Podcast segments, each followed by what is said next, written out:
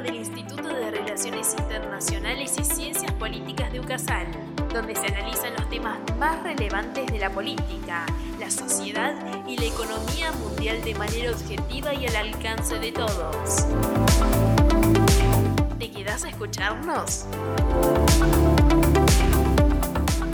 Estamos de vuelta con un episodio más de Agenda Global, un podcast del Instituto de Relaciones Internacionales y Ciencia Política de la Universidad Católica de Salta que busca brindarte las herramientas para que comprendas mejor el mundo que te rodea. Para esta tarea contás, como siempre, con la compañía de Agustina Martínez, Carlos Tapia, Milagros Valenzuela y quien te habla, Carolina Orce. Bienvenidos a todos. Hoy vamos a estar charlando sobre un tema interesante, pero poco divulgado dentro de las relaciones internacionales el lavado de activos, como un fenómeno global y que afecta netamente a la seguridad de los estados. Quizás lo más común, especialmente si sos argentino, es pensar que en esta problemática como una sumatoria de causas judiciales y titulares de noticias, pero en realidad hay toda una estructura internacional preparada para prevenir y combatir el lavado. Comencemos entonces con una definición simple. El lavado de activos es un proceso que implica introducir dentro del sistema económico legal lo obtenido a partir de una actividad ilícita. Pueden ser bienes, moneda o cualquier otro tipo de activos. Suena bastante simple, pero en realidad es un proceso que contiene tres etapas que buscan justamente dar la apariencia de que aquello que estás incorporando siempre fue lícito.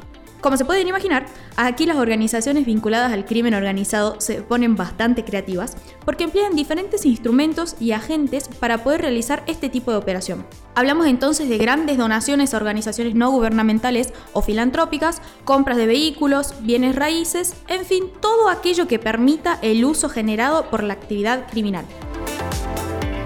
Ahora bien, que este tema no haya sido tan considerado por la opinión pública no significa que sea reciente.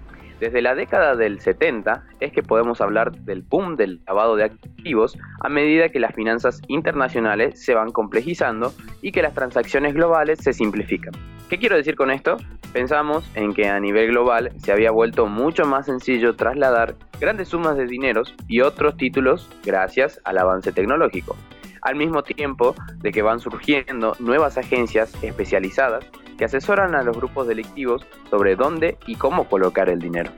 Para no perder el hilo de, lo que comentó recién Carlos, creo que la mejor referencia que le podemos dar al que nos está escuchando es tener en cuenta que hay un doble canal. Nosotros como ciudadanos no llegamos a dimensionar todos los recursos que se mueven a diario en el mundo y mucho menos podemos distinguir su origen. Además, si ya en el periodo en el que el tema comienza a volverse relevante quedaba en evidencia la fragilidad de los países en poder seguir el hilo conductor de las transacciones, ¿se imaginan ahora? Tal y como fuimos mencionando, frente a este desafío, los estados decidieron ponerse de acuerdo y crearon ya a finales de la década del 80 una organización enfocada exclusivamente en la problemática llamada Grupo de Acción Financiera Internacional o GAFIC. En otro, en otro sentido, básicamente se dedica a la prevención y combate del lavado de activos a partir de la elaboración de estándares internacionales y también con la evaluación permanente de los mismos a partir de evaluaciones periódicas a los miembros cada 10 años. Esto se complementa también con diferentes convenciones internacionales que se fueron elaborando en varios organismos, como Naciones Unidas, la Organización de Estados Americanos e incluso hacia adentro de espacios de integración como el Mercosur. Pero ¿saben cuál es el principal problema? Muchas veces se ignora la dificultad que existe en poder llevar adelante las investigaciones judiciales en la materia. Una de las cosas que me pareció interesante cuando investigaba sobre esto es que justamente desde la teoría de las relaciones internacionales se apunta a la sofisticación de las organizaciones delictivas para evitar el ejercicio de la justicia nacional y en este caso trabajan activamente empleando agentes con falsas identidades, usando códigos de lealtad rígidos o simplemente trasladando los fondos a jurisdicciones donde tengan un mayor privilegio. Incluso gran parte de las investigaciones se basan en la transferencia de información a través de las denominadas unidades de información financiera. Estas instituciones sirven como entidades de apoyo y recopilación de información sobre operaciones sospechosas, es decir, operaciones que pueden representar un riesgo de lavado de activos. Asimismo, pueden prestar colaboración con otras unidades manteniendo un alto perfil de confidencialidad. Gracias a esto es que parte de las dificultades que se mencionan anteriormente pueden ser sorteadas de alguna manera. ¿Y nosotros como país, dónde encajamos en todo esto?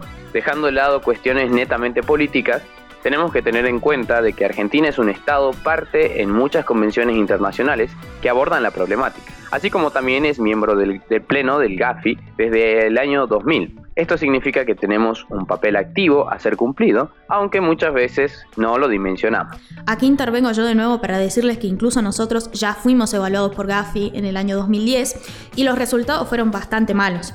Nos dejaron en la categoría de jurisdicción bajo una mayor vigilancia, que significa básicamente no haber cumplido con las reformas en materia jurídico-administrativas y que no hubo tampoco efectividad al momento de implementar las recomendaciones de la organización en el país. Si bien a partir de ese año hubo un intento para mejorar la posición e incluso tengo que destacar que salimos de esa categoría, lamentablemente las perspectivas para la próxima evaluación que se realice este año son poco alentadoras.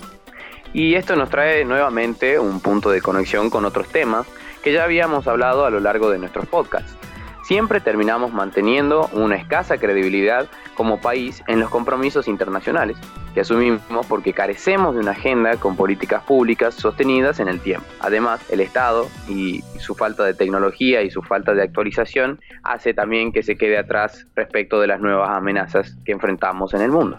Tal y como decía Carlos, muchas veces nosotros nos ponemos a pensar y ahora qué es lo que vamos a hacer como estudiantes, como profesionales, incorporándonos en la vida laboral. Y también creo que esta es la pregunta que nos tendríamos que hacer a nivel nacional. ¿Qué es lo que queremos ser y cómo nos queremos proyectar? Porque si seguimos adquiriendo cada vez más compromisos y no los cumplimentamos, a fin de cuentas, ¿cómo esperamos que nuestra imagen a nivel internacional, especialmente en esta temática tan delicada, pueda mejorar? Así es como llegamos al final de este episodio, esperando haberte traído un nuevo tema que despierte tu interés en cuestiones sobre la realidad internacional. No te olvides de seguirnos en nuestro Instagram, arroba Agenda Global, IRICP, todo junto y en minúscula, para seguir nuestro contenido. Muchas gracias por acompañarnos. Esto es Agenda Global, el mundo en tus manos.